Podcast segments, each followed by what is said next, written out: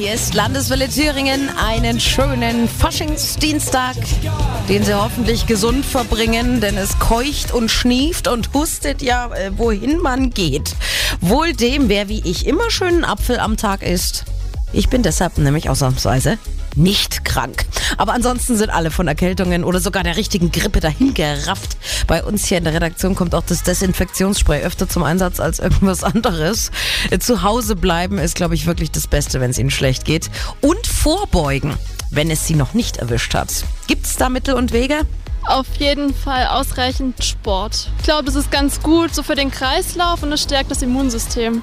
Eigentlich absolut gar nichts, weil man kann es absolut nicht verändern und die, ich meine, die Erreger, die sind so tricky, die kommen schon irgendwie durch. Keine Hand reichen zwar reden mit ihnen, aber ein bisschen Abstand nehmen, damit man nicht Erkältung kriegt. Ich habe nichts, um mich zu schützen. Werd einfach krank. Also das Schlimmste, was ich gesehen habe, war, dass einer mit einer Gasmaske unterwegs war.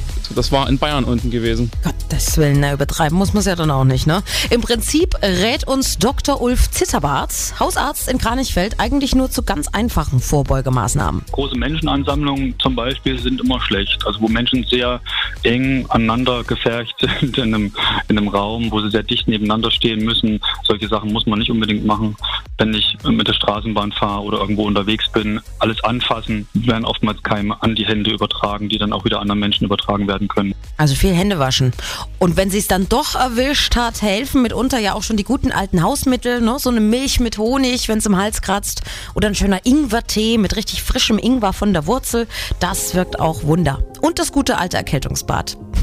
Landeswelle Thüringen wünscht Ihnen auf jeden Fall gute Besserung.